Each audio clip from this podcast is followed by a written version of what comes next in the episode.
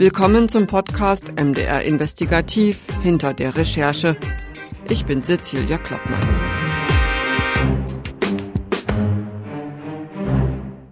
In dieser Folge soll es um das Thema Tierversuche gehen.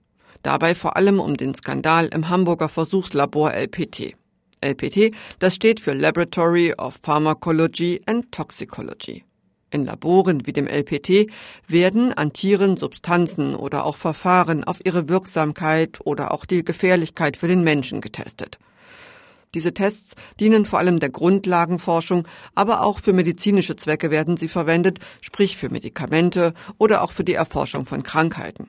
Dass ein Tierversuchslabor kein Streichelzoo ist, das dürfte den meisten bekannt sein. Doch was Tierschützer in der Betriebsstätte von LPT in Minenbüttel, das ist 30 Kilometer südlich von Hamburg, dokumentiert haben, das hat für großes Entsetzen gesorgt.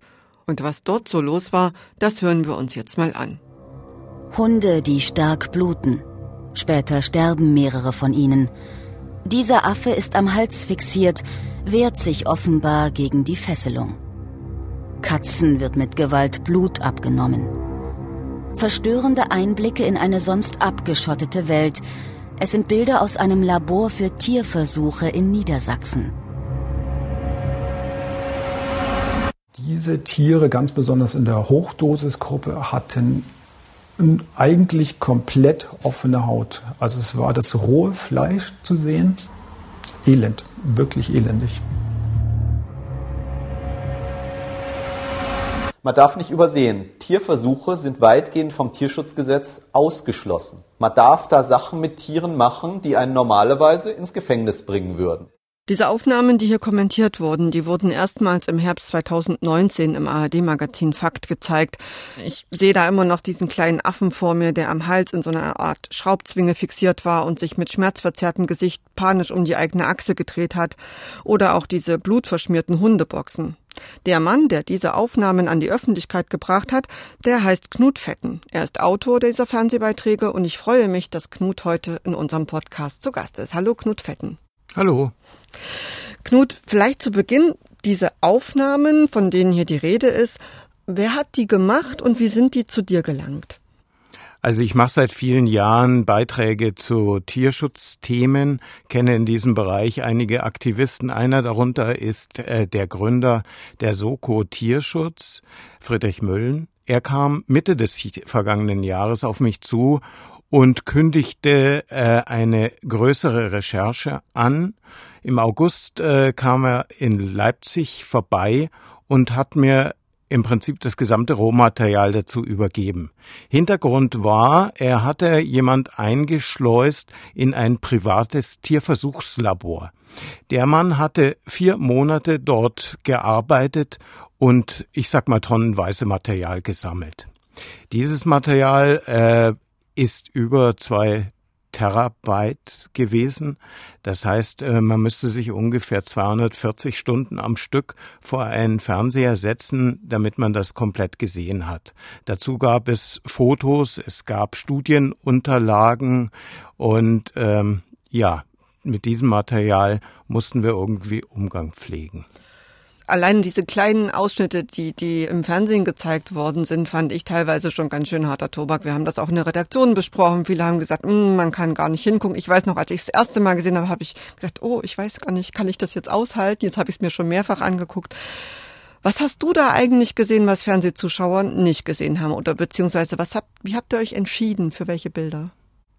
Also erstmal ha, habe ich mir das Material unter dem Gesichtspunkt angesehen, wo es Verstöße gegen den Tierschutz äh, gibt. Die waren dort reihenweise zu erkennen. Jetzt ist aber die Frage, äh, bei Tierversuchen, die werden natürlich genehmigt, auch unter der Vorgabe, dass man durchaus Tieren Leid, Schmerzen und Schaden zufügen kann. Das, was normalerweise Leute ins Gefängnis bringen kann, weil es ein Tierschutzgesetz gibt, dass man dann auch im Einzelfall äh, Leute verurteilen kann, das greift eben in solchen Fällen nicht. Man musste also unterscheiden, in welchen Fällen gibt es wirklich Grenzüberschreitungen. Das heißt, auch das wäre nicht legitim gewesen. Und äh, das Gesamtbild war natürlich auch etwas, äh, was einen äh, sehr anrührt, zumal man ja in solche Anlagen keinen Blick rein hat. Das heißt also, äh, es gibt sehr, sehr wenige laufende Bildmaterialien, die einem zeigen, wie es in so einem Tierversuchslabor eigentlich wirklich zugeht. Das ist so eine abgeschottete Welt, oder? Man weiß gar nicht so richtig, wie es da aussieht und weiß man dann auch gar nicht, ob LPT jetzt ein Extremfall ist oder eher der Normalfall? Das können wir natürlich nicht sagen. Da wir diesen Blick äh, hinein ganz, ganz selten bekommen, können wir nicht sagen, ob LPT etwas Typisches ist oder ob es die große Ausnahme ist. Die Leute, die Tierversuche in Deutschland machen, sagen ja, LPT sei ein schwarzes Schaf. Das heißt, man müsste davon ausgehen, dass es die negative Ausnahme gewesen ist. In Deutschland gab es bisher zwei Veröffentlichungen, die mit Recherchen in Tierversuchslaboren zusammenhingen. Die eine war 2003 in dem Münsteraner Tierlabor äh, von Covens. Dort wurden auch Affen gedreht und äh, die nächste Veröffentlichung war dann zehn Jahre später aus dem Max-Planck-Institut in Tübingen. Auch wieder Affenstudien. Beide Veröffentlichungen haben auch damals schon ein erhebliches Medienecho gegeben, eben weil man endlich den Blick hinter die Kulissen äh, sehen konnte und mal sehen konnte, was da eigentlich passiert, wie sieht es dort eigentlich aus. Das waren ja auch beides Recherchen von Friedrich Müllen, der dann die Soko Tierschutz gegründet hat. Zurück zu LPT, Knut. Du hast ja sicher versucht, mit denen Kontakt aufzunehmen und sie zu den Zuständen dort zu befragen. Wie haben die da eigentlich darauf reagiert?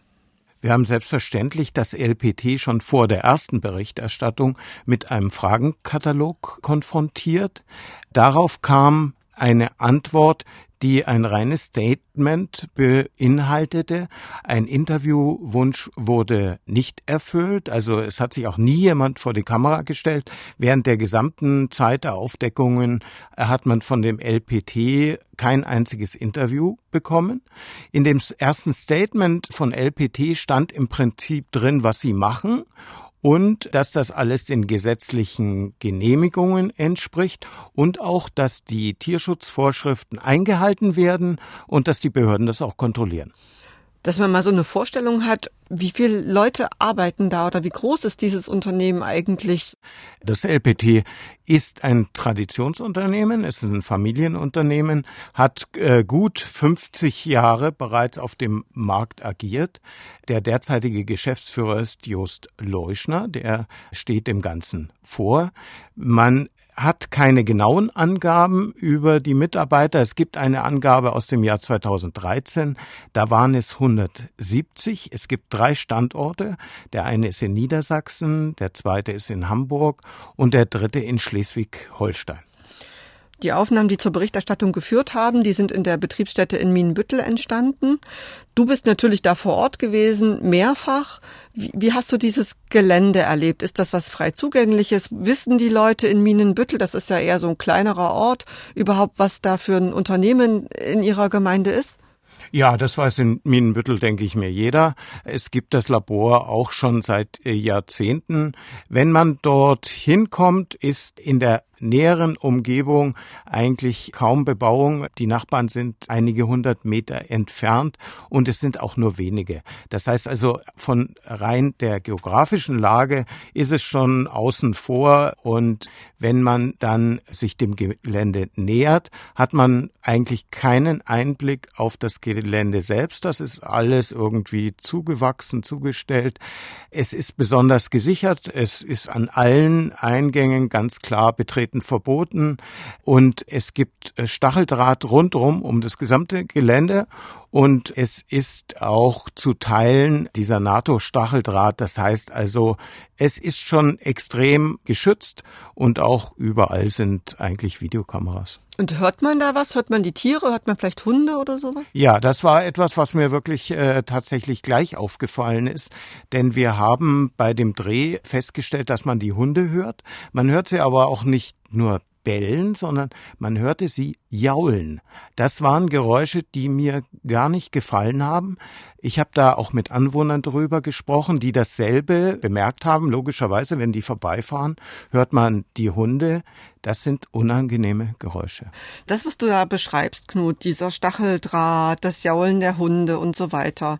Wir gehen ja davon aus, eigentlich es ist staatlich kontrolliert. Viele Tierversuchslabore, das ist durchaus legal, was da mit den Tieren passiert. Man fragt sich aber trotzdem, wenn es so legal ist und so staatlich kontrolliert, warum ist es dann eigentlich notwendig, das so abzuschotten mit Stacheldraht?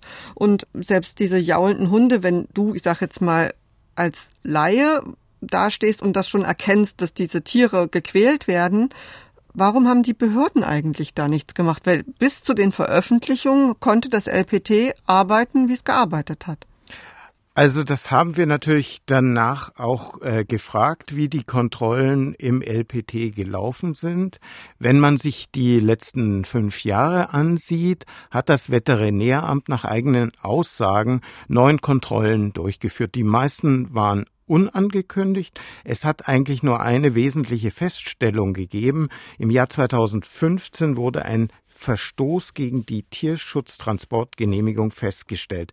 Das ist keine Bagatelle, denn damit war klar, dass in dem Labor Hunde waren, die eigentlich dort nicht hingehörten, die keine Genehmigung für ihren Aufenthalt hatten und Laborarbeiten mit diesen Hunden sind im Prinzip illegal. Tierschutzverstöße haben die Behörden bei den Kontrollen nicht festgestellt.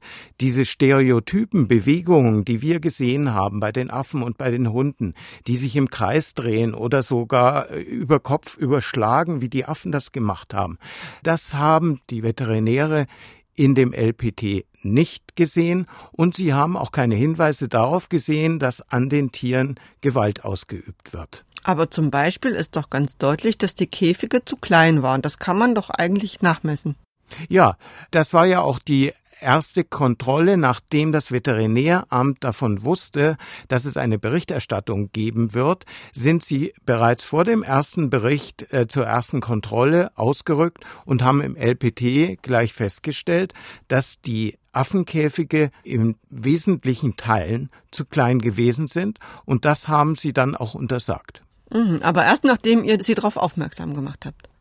Also die Reihenfolge war tatsächlich so, dass wir dem Veterinäramt bestimmte Aufnahmen gezeigt haben. Und das Veterinäramt hatte aber bereits die Kontrolle durchgeführt und hat uns bei diesem Termin gesagt, dass die Käfige, die wir Ihnen auch gezeigt haben, zu klein seien. Das hätten Sie bei der letzten Kontrolle festgestellt. Der Termin war Ihnen ja klar, da kommt ein Fernsehsender, da wird es eine Berichterstattung geben. Also sind Sie gleich zu einer Kontrolle ausgerückt und haben dabei festgestellt, dass viele Affen in viel zu kleinen Käfigen saßen. Und das war beim letzten Mal dann offenbar nicht so. Hat man dann die Affen woanders gehabt oder hat man nicht nachgemessen?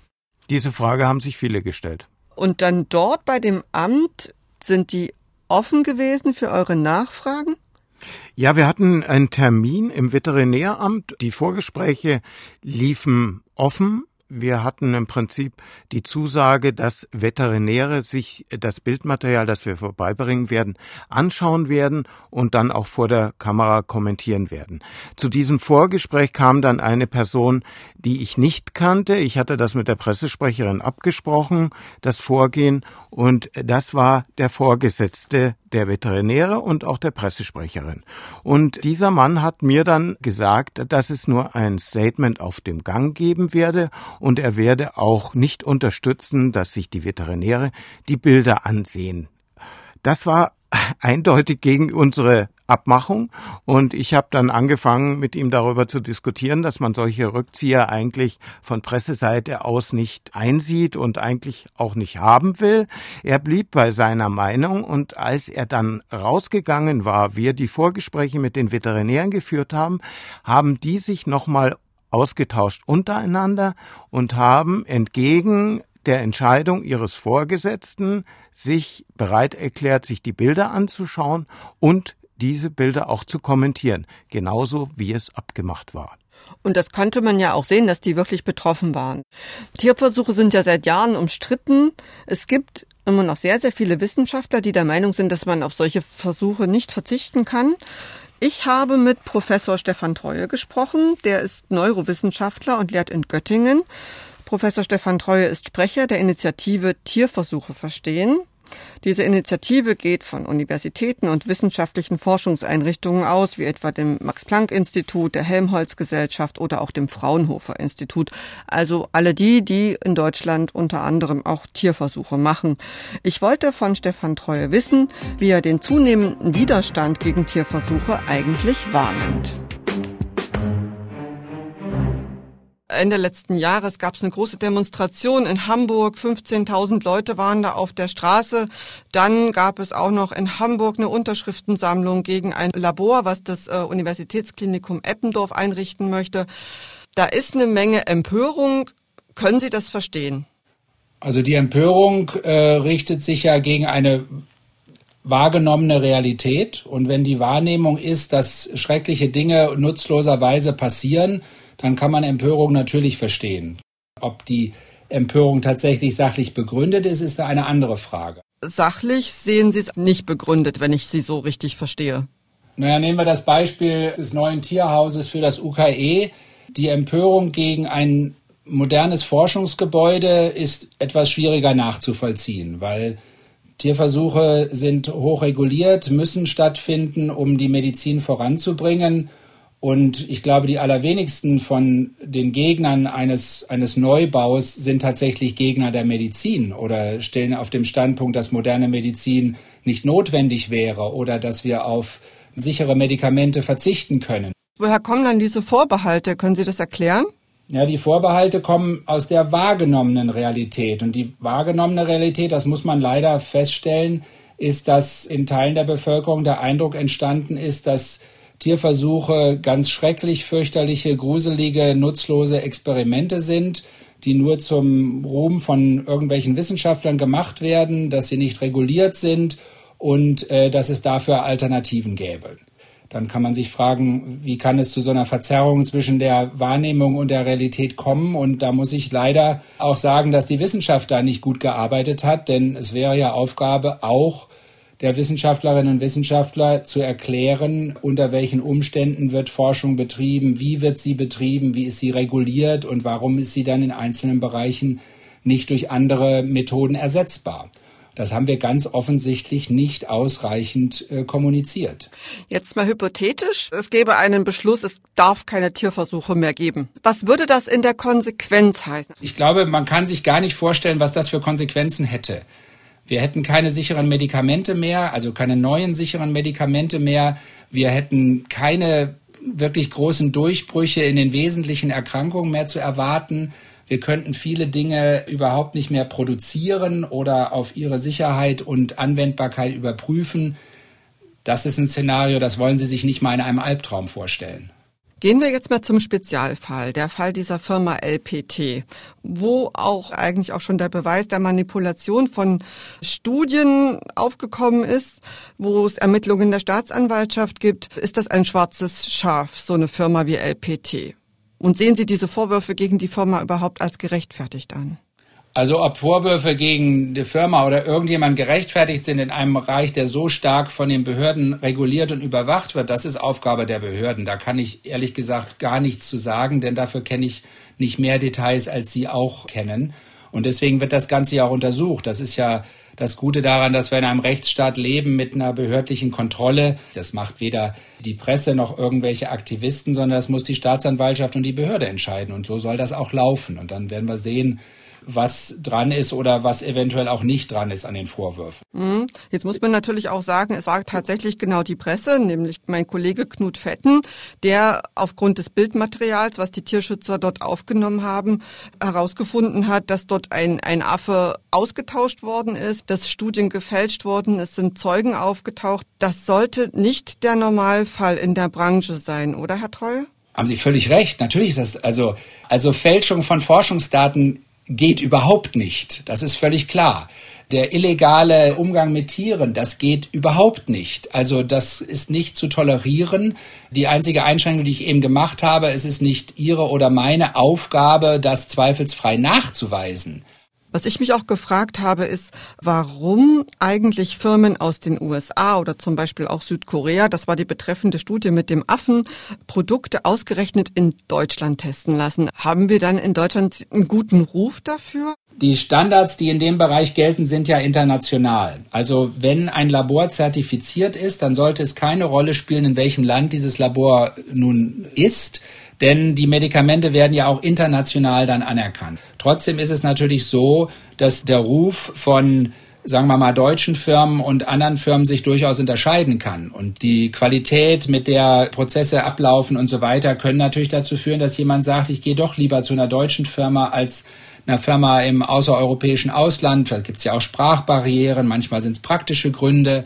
Dieses Argument äh, Made in Germany wird ja auch so ein bisschen abgeschwächt, zum Beispiel dadurch, dass jetzt schon lange ein Vertragsverletzungsverfahren der EU gegen Deutschland läuft, aufgrund der, der Standards, dass die eigentlich verbessert werden müssen. Da wartet man immer noch drauf. Warum passiert da nichts? Also das ist interessant, weil Sie ganz offensichtlich über Informationen verfügen, die ich nicht habe.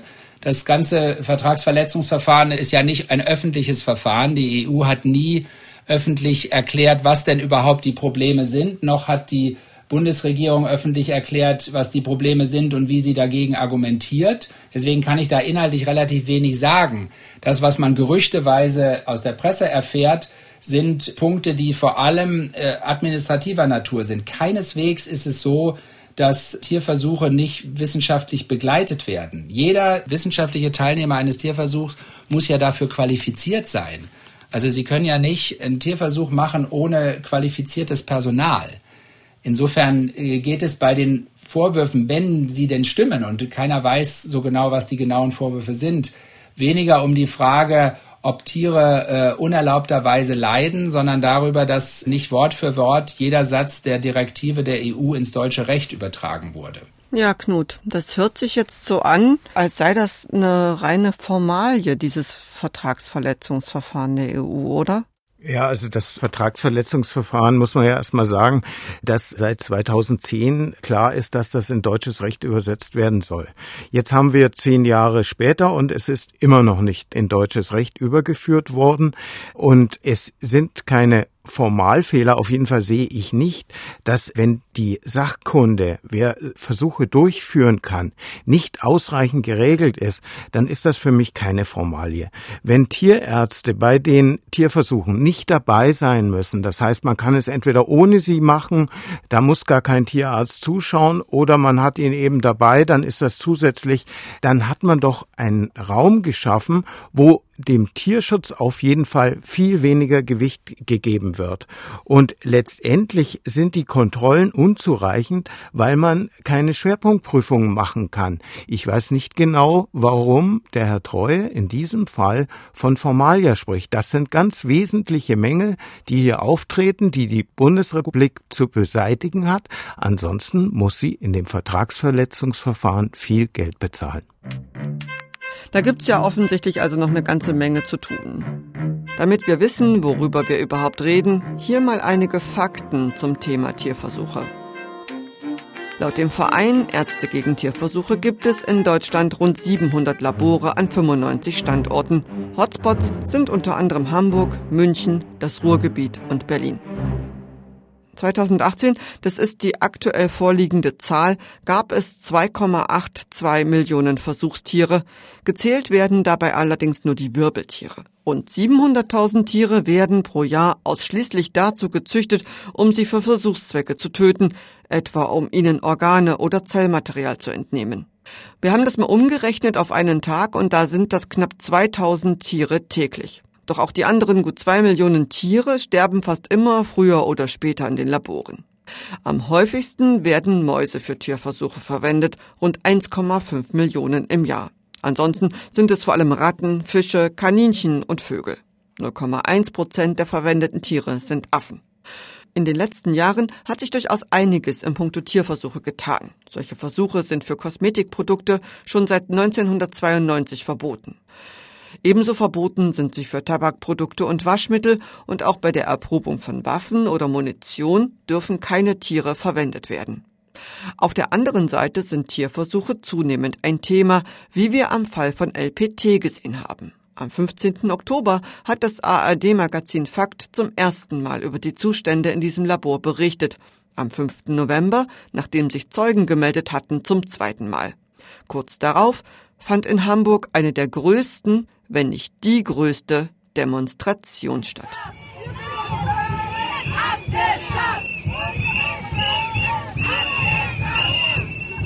Mitte November in Hamburg. Großdemo gegen das Tierversuchslabor LPT. Die Demonstration wurde vom Verein Soko Tierschutz organisiert. Vorstand Friedrich Müllen spricht von 15.000 Teilnehmern. Damit ist das hier die größte Tierschutzdemonstration der deutschen Geschichte.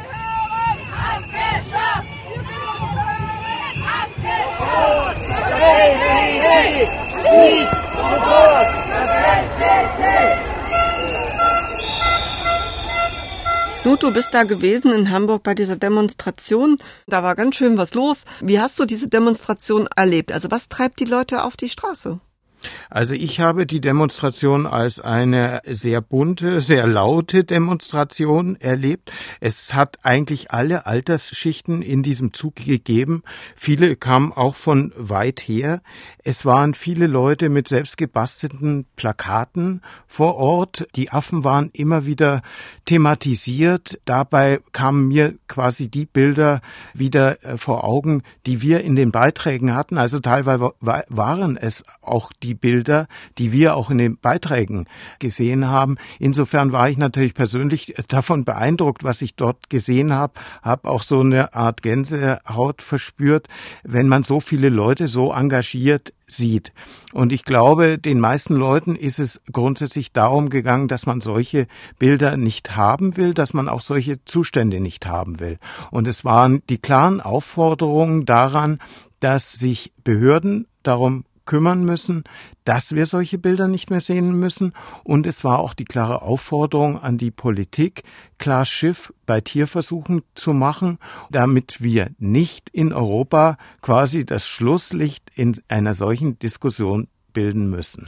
Diese Proteste und auch die Berichte, die haben ja wirklich für Schlagzeilen gesorgt. Also es gab auch Berichte in vielen ausländischen Medien über die Zustände bei LPT. Hat dich das überrascht? Also das Ausmaß konnte ich ja vorher nie absehen. Insofern war ich davon beeindruckt, denn es hat schon bei uns sich gezeigt, dass es nicht nur die Millionen Fernsehzuschauer, die wir ja direkt erreichen gewesen sind, die das gesehen haben, sondern es hat in den sozialen Netzwerken wohl noch weitere viele Millionen gegeben, die auf dieses Thema aufmerksam geworden sind. Im Jahr 2019 war auf Facebook bei unserer Sendung Fakt kein anderer Beitrag, der mehr Reaktionen hervorgerufen hat. Also das hat man ganz deutlich gesehen, dass wir einen Nerv getroffen haben. Und das wurde dann letztendlich nochmal, ich, ich sag mal, potenziert, wenn man gesehen hat, dass die Berichte ins Ausland gegangen sind. Es hat sich sofort ein Schweizer Sender gerührt, weil ein Tierversuch von einer Schweizer Firma beauftragt worden ist. Unser zweiter Beitrag wurde ins Italienische übersetzt, also Dinge, die einem sonst auch nicht äh, so häufig passieren. Es gab in Asien Berichterstattung, es gab in Russland Berichterstattung, in Europa sowieso. Es gibt unter anderem auch eine Vereinigung, die nennt sich Ärzte gegen Tierversuche. Da sind immerhin über 3000 Menschen Mitglied. Ähm, ich habe mit der Gabi Neumann von dieser Vereinigung gesprochen und wollte eigentlich schon auch wissen, warum sie sich ausgerechnet als Mediziner gegen solche Versuche stark machen. Und da hören wir jetzt mal rein.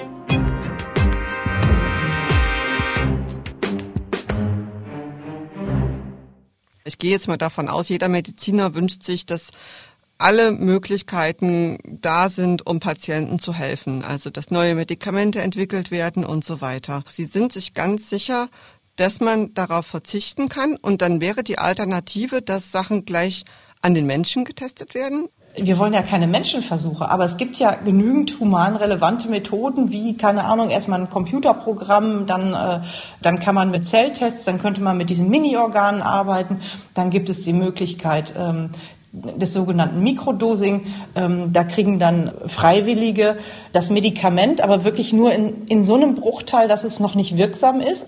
Das ist alles schon möglich, weil der Tierversuch an sich soll quasi ja eine Sicherheit bieten für die anschließenden Versuche an Menschen, aber das ist halt einfach eine Sicherheit, die vorgespiegelt wird, aber so nicht existiert. Das wissen viele nicht, dass eben trotz jahrzehntelanger tierexperimenteller Forschung immer noch zwei Drittel aller menschlichen Krankheiten nicht heilbar sind, äh, beziehungsweise überhaupt deren Ursache bekannt ist. Jetzt gibt es ja aber auch angesehene Wissenschaftler, auch Nobelpreisträger, die sich ganz ausdrücklich für Tierversuche aussprechen. Deren Argument ist, es gibt Prozesse, kann man als Laie auch vielleicht so ein bisschen sich schon auch vorstellen, zum Beispiel im Gehirn extrem hochkomplexe Prozesse, die man einfach nicht am Computer nachvollziehen kann. Da kann man keine Modelle machen. Da sagen diese Wissenschaftler, dafür gibt es nur die Möglichkeit, das am lebenden Objekt äh, durchzuführen. Ist das für Sie ein Argument? Also ja, mit, mit, mit dem Hirnforschung oder aber auch das Immunsystem lässt sich nicht abbilden äh, in, in den tierversuchsfreien Methoden und sowas. Das wird halt immer behauptet, dass man halt einen ganzen Organismus be benötigt.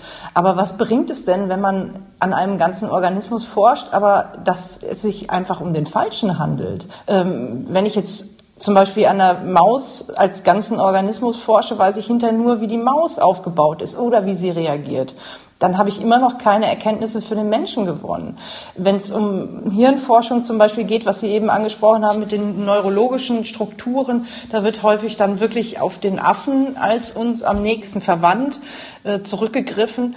Aber ähm, da gibt es auch ganz viele Studien mittlerweile, die belegen, dass sich das Affenhirn sehr stark vom menschlichen Hirn unterscheidet. Deswegen ist es auch völliger Blödsinn, das Affenhirn sich so genau anzuschauen. Es gibt mittlerweile doch tolle Methoden wie Magnetresonanz, Tomographie, äh, CT und so weiter oder, oder EEG oder wie auch immer. Sachen, die auch beim Menschen gemacht werden können, ohne dass da große Eingriffe erfolgen müssen. Die Hautzellen eines Patienten kann man auf Stammzellenniveau zurückprogrammieren. Und daraus lassen sich dann durch Zugabe bestimmter Nährstoffe alle möglichen Körperzellen wie Herz, Darm, Niere und so weiter herstellen. Und diese kann man dann sogar sich zu Mini-Organen entwickeln lassen. Und verbindet man dann mehrere von diesen Mini-Organen auf einem sogenannten Multi-Organ-Chip untereinander mit einem Flüssigkeitskreislauf, so lassen sich dann individuell Medikamente für den Patienten testen, von dem man die Hautzellen gewonnen hat. Soweit also zu den Alternativen zu Tierversuchen. Beim Fall LPT ging es allerdings um wesentlich mehr als um die Diskussion Tierversuche ja oder nein. Vor allem ging es um die Zustände, unter denen die Tiere dort leiden mussten, und es ging um den Vorwurf der Manipulation. Wir treffen eine Frau, die vor wenigen Jahren in einem Labor in Schleswig-Holstein gearbeitet hat. Sie will unerkannt bleiben. Damals erlebt sie, wie bei einem Versuch viele Tiere sterben. Als ich angefangen habe, sind Ratten angeliefert worden. Für eine Kurzzeitstudie. Es gab drei unterschiedliche Dosierungsstärken. In der stärksten sind die Tiere der Reihe nach gleich zu Anfang innerhalb von wenigen Tagen zum Großteil verstorben. Um jetzt dem Kunden eine entsprechende Nachricht nicht mitteilen zu müssen, wurde die höchste Dosierung durch eine deutlich niedrigere ersetzt. Die Tiere wurden ausgetauscht und so ein positiveres Ergebnis erzielt. Das heißt, der Hintergrund war, dass man den sogenannten Sponsor nicht abschrecken wollte und deswegen hat man die Studienergebnisse an der Stelle verfälscht.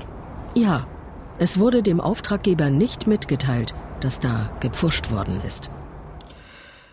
Belege für eine wahrscheinliche Manipulation bei LPT, die hast du ja auch direkt gefunden, anhand der von den Tierschützern gemachten Aufnahmen von der Soko Tierschutz. Und zwar ging es darum, dass einer dieser Affen ausgetauscht worden ist. Warum, warum ist dieses Tier ausgetauscht worden und wie hast du das rausgefunden, Knut?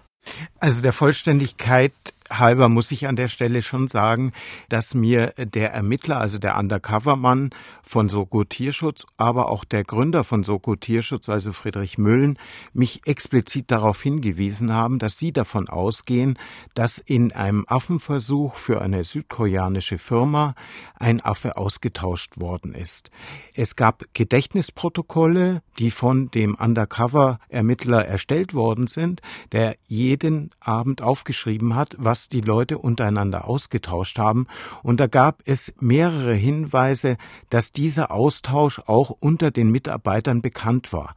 Es gab sogar eine Floskel, das ist der falsche 50er. Das heißt also, ich bin davon ausgegangen, dass die Belegschaft wusste, dass in diesem Versuch der Affe getauscht worden ist. In den Unterlagen fand sich aber überhaupt kein Tausch. Das heißt, die Affen sind alle, das waren 40 Affen insgesamt, die sind bis zum Schluss durchgeführt worden in den Unterlagen. Also es gab keinen Austausch, es wurde nicht erwähnt, dass ein Tier gestorben ist. Und dann haben wir im Schnitt eine Szene entdeckt, wo wir tatsächlich den Käfig des Affen, um den es ging, dokumentiert haben. Wir haben gesehen, es gab eine bestimmte Tattoo-Nummer. Diese Tattoo-Nummer ist auf den Tieren auch zu finden. Und genau an diesem Käfig wurde also dieser Affe der in dem Käfig zu Hause war, wurde der Affe rausgeholt und dann gibt es eine längere Sequenz, wo er durch das Labor durchgetragen wird und so weiter. Man weiß nicht so genau, äh, was für ein Affe das ist, aber irgendwann wird er festgemacht auf einem der Stühle, auf denen die Tiere immer fixiert wurden und da hat man dann die Tattoo-Nummer gesehen. Und diese Tattoo-Nummer stimmte nicht mit der Tattoo-Nummer am Käfig überein. Und die eigentliche Tattoo-Nummer, wo ist die hin? Also wir gehen davon aus, auch in dem Gedächtnisprotokoll gibt es eine Situation, wo über den Affen und diese Tattoo-Nummer gesprochen wird. Und daraus ging für mich hervor, die Tattoo-Nummer des toten Affen, der verstorben ist, wurde aufbewahrt und als die Studie zu Ende war, das heißt, der eingesetzte Affe mit seinen Organen auch archiviert werden musste, wurde die Tattoo-Nummer des früheren Affen zu den Organen des ausgetauschten Affen dazugelegt. Das heißt also, das war für mich ein eindeutiger Verdacht, dass hier ein Betrug läuft. Das heißt, es war klar, dass die Affen am Ende sowieso sterben und für das Archiv muss man die Organe und die sterblichen Überreste aufheben und da hat man dann das Stückchen Haut mit der Tattoo-Nummer aufgehoben und da dazugelegt, wahrscheinlich, um zu sagen, das ist der mit der Ursprungstattoo-Nummer. Also erstmal, ja, es müssen die Organe archiviert werden, damit man, wenn es später Fragen gibt, zum Beispiel auch von dem Auftraggeber, damit man nochmal nachvollziehen kann, wie die Ergebnisse zustande gekommen sind, wie die Organe des jeweiligen Tieres tatsächlich ausgesehen haben. Um das Tier identifizieren zu können, in dem Fall den Affen identifizieren zu können, muss die Tattoo-Nummer dabei sein.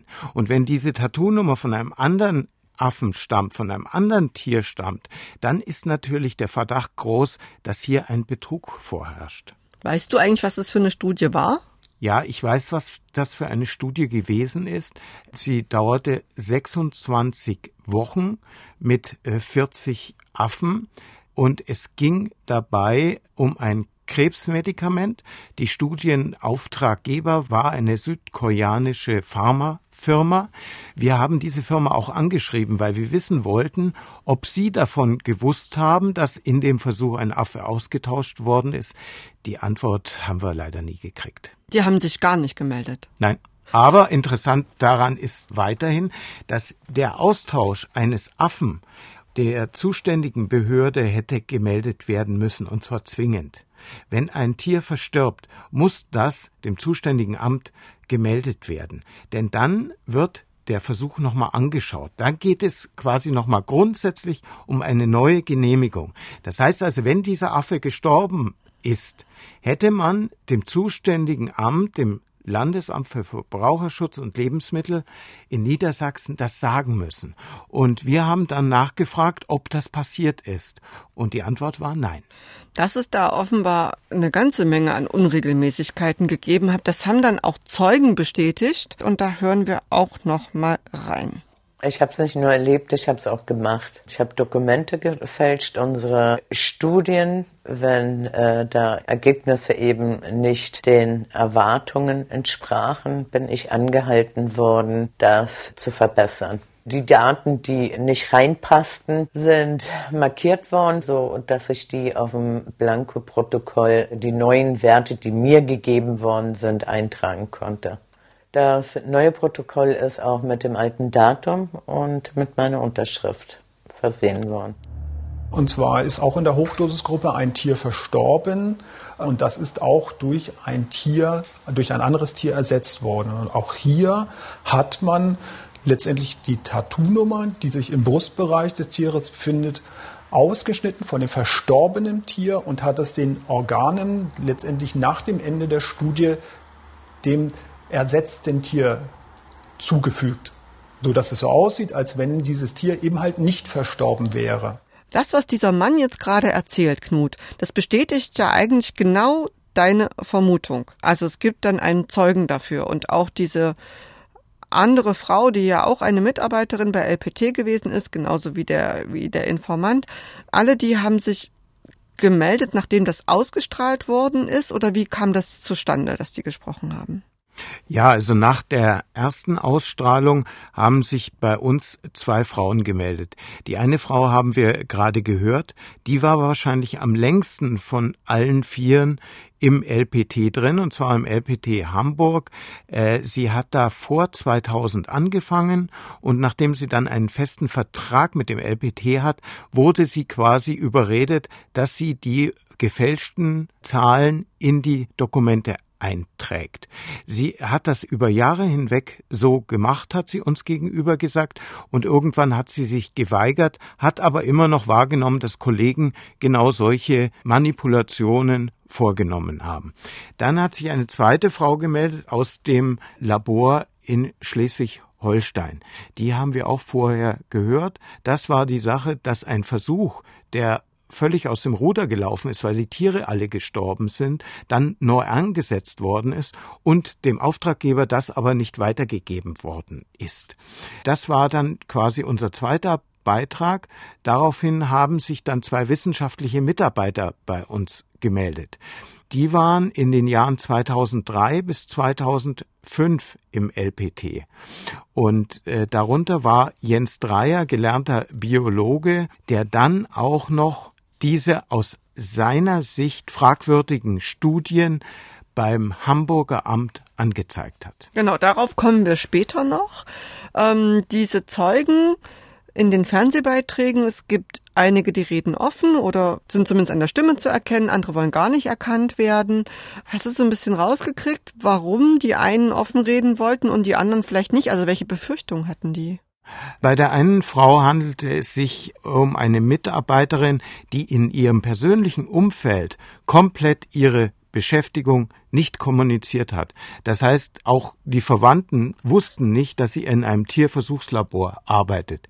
Sie hat sich für ihre Arbeit geschämt und dachte auch, dass im Umfeld dann Kritik kommen wird. Ähnlich ist es bei der Frau, die sehr lange in dem Hamburger LPT gearbeitet hat. Auch sie wollte nicht, dass sie heute darauf angesprochen wird, was sie damals dort gemacht hat. Der eine wissenschaftliche Mitarbeiter, der zwar mit seiner Stimme zu hören war, aber anonymisiert vom Bild her war, ist zurzeit, auf jeden Fall zur Zeit des Interviews, auf Jobsuche gewesen und er dachte, das könnte erschwerend für einen neuen Job sein, wenn rauskommt, dass er vorher beim LPT gearbeitet hat. Die sind aber alle nicht mehr in diesem Bereich tätig. Nein, alle sind auch ausgeschieden, weil sie diese Umstände nicht mehr weitertragen wollten wichtige Zeugen natürlich, die diesen Verdacht der Manipulation ja bestätigt haben. Da fragt man sich, wenn das jetzt wirklich Methode gewesen ist in diesem LPT, dann muss man doch schon sagen, diese Studien, die dort durchgeführt worden sind, sind die eigentlich jetzt wertlos, oder? Also wenn wir Testergebnisse haben, die einfach erfunden werden, vorgegeben werden und so nicht stattgefunden haben. Wenn wir einen Versuch haben, in dem reihenweise die Tiere sterben und dieser Versuch dann einfach neu angesetzt wird, dem Auftraggeber aber gar nicht berichtet wird, dass dieser Versuch anscheinend brutal schiefgegangen ist. Wenn einfach Tiere ausgetauscht werden, durch andere ersetzt werden, ist diese ganzen Versuche, die können wir komplett vergessen. Die sind wertlos. Ich hätte auch tatsächlich gerne auch mit, mit einem der Auftraggeber von LPT gesprochen, du wahrscheinlich auch. Ich habe es versucht beim Pharmakonzern Merck.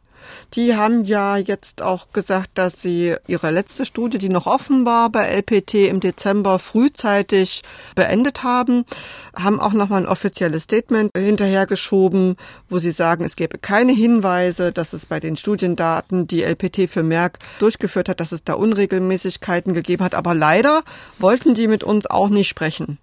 Wer mit dir gesprochen hat, Knut, ist Renate Kühnast von den Grünen. Von 2001 bis 2005 war sie Bundesministerin für Ernährung, Landwirtschaft und Verbraucherschutz. Diese mutmaßlich gefälschten Studien, sagt Renate Kühnast, sind alles andere als ein Kavaliersdelikt, sondern sie haben sogar weitreichende Konsequenzen. Tiere auszutauschen und so zu tun, als sei der Versuch seinen normalen Gang gegangen, ist ja schon eine Art von Betrug. Es ist jetzt nicht nur so, dass das Ergebnis dieser Studie dann eigentlich nicht mehr brauchbar ist, weil du ja ein Tier die gesamte Versuchsreihe mitmachen musst. Wenn du das austauscht, kann das Ergebnis nicht mehr stimmen. Wissenschaftlich nicht brauchbar. Also wenn man das jetzt so mhm. hört, ne, wenn diese Studien dann quasi wertlos sind, dann kommt ja obendrauf, dass das Leiden der Tiere auch noch komplett umsonst war, oder? Das muss man so sagen. Wenn die Studien wertlos sind, hat man auch noch das Folgeproblem, dass man das, was man den Tieren in diesen Studien zugemutet hat, teilweise sieht man ja auch, das sind eindeutige Tierquälereien, dann haben diese Tierquälereien nicht mal irgendeinen Sinn gehabt. Dein Zeuge, Jens Dreier, auch ein ehemaliger Mitarbeiter von LPT, wissenschaftlicher Mitarbeiter dort, der hat nicht nur bestätigt, dass dort Studien gefälscht worden sind, sondern er hat dir auch erzählt, dass er ja durchaus sich bei den Behörden gemeldet hat.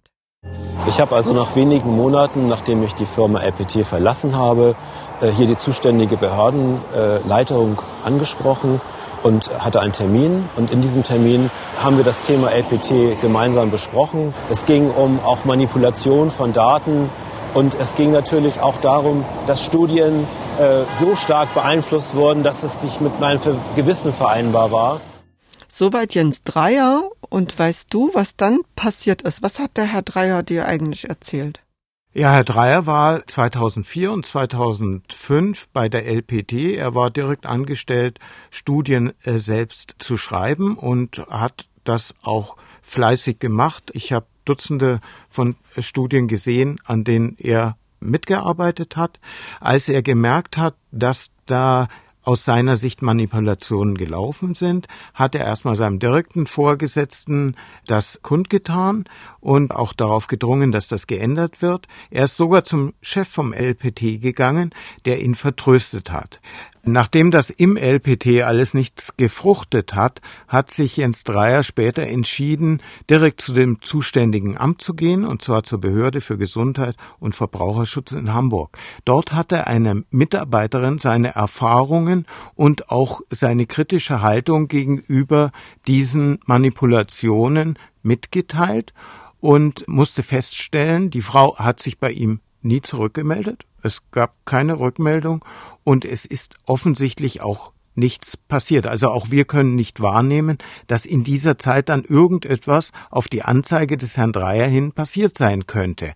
Wir haben dann die Behörde nochmal gefragt, ob sie nachvollziehbar sagen kann, was nach dem Besuch des Herrn Dreier in dem Amt eigentlich passiert ist und mussten erfahren, dass die Akten nach zehn Jahren vernichtet werden. Das heißt, es ist nicht nachvollziehbar, was nach dem Besuch des Herrn Dreier auf der Behörde passiert ist. Fragt man sich jetzt, war denen das zu aufwendig? Hatten die keine Lust? Was sind die Beweggründe, ne? Da können wir nichts beitragen. Also wir sind der Frage nachgegangen, ob äh, Jens Dreier quasi per Aktenlage auch irgendwo in der Behörde zu finden ist und was dann aus seinen Hinweisen und Tipps geworden ist. Es gibt keinen Anhaltspunkt, dass etwas gemacht worden ist. Äh, wir können aber nicht mal nachvollziehen, dass in der Behörde der Besuch von Jens Dreier archiviert, nachvollziehbar, mit welchen Folgen und so weiter das gibt es alles nicht. Überhaupt ist es ja eigentlich insgesamt nach wie vor die große Frage, wer eigentlich Interesse an diesen Manipulationen hatte. Also war es jetzt das LPT, was seine Auftraggeber zufriedenstellen wollte, waren es vielleicht die Auftraggeber selbst. Da tappst du noch im Dunkeln, oder? Naja, wir haben ja von der einen Mitarbeiterin gehört, dass äh, das LPT sich entschieden hat, die, ich sag mal, Studie, die völlig aus dem Ruder gelaufen ist, das dem Auftraggeber auch mitzuteilen. Und das hat man wohl, wenn sie recht hat, deswegen gemacht, weil man diese schlechte Nachricht nicht überbringen wollte. Und ich glaube, da sind wir am Kernproblem, dass wir in der Konstruktion Auftraggeber privates Versuchslabor auch haben. Wir haben im Zweifel eine Firma, die ein Produkt auf den Markt bringen will. Sehr oft sind das auch Medizinprodukte. Das heißt, man, man möchte ja, dass diese Produkte irgendwann mal sich finanziell auch rechnen. Dann gibt man einem Privatlabor den Auftrag zu testen, ob es irgendwelche Unstimmigkeiten oder Risiken oder Toxizitäten gibt und dieses Privatlabor bestätigt einem dann danach, nein, es ist eigentlich alles in Ordnung. Und da liegt der Pferdefuß. Auf der einen Seite möchte man keine schlechten Nachrichten bekommen und die andere Seite will keine schlechten Nachrichten überbringen. Das heißt, man müsste dieses System ändern. Es müsste abgekoppelt werden, dass nicht mehr der Auftraggeber der Studien die Industrie ist, die ein Interesse daran hat, dass diese Studien anständig in dem Sinne sind, dass eben auch keine Risiken aufgedeckt werden und man müsste das einer unabhängigen Stelle geben. Wenn die beauftragt die Studien, dann können Ergebnisse auch neutral zurückkommen. Denn wir reden ja hier auch über Studien zu Medikamenten. Wenn wir jetzt noch einen Schritt weitergehen, müsste man ja auch eigentlich gucken, wie viele Medikamente da betroffen sind oder Medikamente, die aufgrund von Studien bei LPT zugelassen worden sind, müsste man sich eigentlich nochmal angucken, oder? Also äh, wie viele äh, Studien zu Medikamenten im LPT stattgefunden haben, das äh, könnte höchstens das LPT selbst beantworten. Es gibt Studien, zu Medikamenten vom LPT, wo wir wissen, dass sie, bevor sie beim LPT getestet wurden, danach in den klinischen Bereich am Menschen getestet wurden. Und wenn wir jetzt davon ausgehen, dass es sehr fragwürdige Tests gegeben hat, wenn wir den Verdacht haben, dass es Manipulationen gegeben hat, ist das natürlich ein Verdacht, dass hier eventuell die Risiken nicht richtig eingeschätzt wurden. Diese Medikamente sind dann aber direkt an den Menschen gegangen. Für LPT kann man schon sagen, wurde es jetzt ganz schön eng. Soko Tierschutz und die niedersächsischen Grünen haben Strafanzeigen gestellt wegen mehrfachen gewerbsmäßigen Betrugs und wegen Körperverletzung durch gefährliche Medikamente. Da ermittelt die Staatsanwaltschaft Stade. Und dem LPT wurde durch den Landkreis Harburg die Betriebsgenehmigung für Minenbüttel entzogen. Die Tiere aus dem Labor wurden inzwischen entweder vermittelt, das war wohl vor allem bei den Katzen und auch bei den Hunden der Fall. Die etwa 200 Affen sind allerdings laut Soko Tierschutz weiterverkauft worden. Für die geht also das Leben als Versuchstier weiter. LPT hatte ja schon Ende des Jahres angekündigt, den Betrieb in Minenbüttel einzustellen und die haben als Grund auch ausdrücklich die Berichterstattung genannt. Also deine Fernsehbeiträge, Knut. Ist das ein Erfolg? Also, äh, soweit ich weiß, hat das LPT in einem internen Schreiben an seine Mitarbeiter im November mitgeteilt, äh, dass LPT im Februar in Minenbüttel aufhören wird, Tests zu machen. In dem internen Schreiben des LPT hat die Geschäftsführung gesagt, dass die Behörde dem medialen Druck nicht standgehalten hat. Das heißt, sie haben gesagt, wir hätten es ja vielleicht noch weitermachen können, aber da wir hier keine Genehmigung mehr bekommen, müssen wir in Minenbüttel schließen. Das heißt aber nicht, dass Hamburg und Schleswig-Holstein nicht weiterlaufen. Das heißt, die beiden anderen Standorte von der LPT sind von diesen Maßnahmen, die es in Minenbüttel gibt, erstmal nicht betroffen. Trotzdem versucht man auch von Behördenseite aus die Zuverlässigkeit des Betreibers anzugreifen. Und wenn die Zuverlässigkeit des Betreibers in Frage gestellt ist, dann betrifft es natürlich nicht nur Minenbüttel. Wenn er in Minenbüttel unzuverlässig gewesen ist, er ist derselbe Betreiber, der in Hamburg und Schleswig-Holstein ähnliche Versuche macht, dann wird diese Fragestellung auch an den anderen Standorten auftauchen. Das heißt, es bleibt wahrscheinlich spannend in Sachen LPT, also es gibt so viele Fragen, die hier noch offen sind. Es sind uns inzwischen ungefähr zwei Dutzend äh, Studien, Tests bekannt, wo wir den Auftraggeber kennen und wo wir auch wissen, was eigentlich dort getestet werden sollte. Es ist völlig unklar, wie diese Tests ausgegangen sind, was steht in den Studien eigentlich drin. Und bei den Medikamenten haben wir, glaube ich, den brisantesten Vorgang, weil wir, wie vorhin schon erwähnt haben, ja eventuell durch Manipulationen falsche Ergebnisse haben. Und Medikamente sind dafür gemacht, dass sie irgendwann beim Menschen landen. Man muss sich, glaube ich, und das gehört dann, glaube ich, auch zur journalistischen Aufgabe dazu, ansehen, wo diese Medikamente letztendlich gelandet sind. Gehen die Behörden diesen Fragen nach? Das wird das Spannende perspektivisch sein, wie das LPT und die Arbeit, die Zustände im LPT letztendlich aufgeklärt werden. Ich bin sehr gespannt auf diese Berichterstattung. Herzlichen Dank dir, Knut Fetten. Und auch ich möchte mich verabschieden. Wenn Ihnen dieser Podcast gefallen hat, dann freuen wir uns über eine Bewertung oder ein Feedback. Das Feedback auch gern per E-Mail, dann an investigativ.mdr.de. Der Podcast MDR Investigativ hinter der Recherche ist auch auf mdr.de und YouTube zu finden.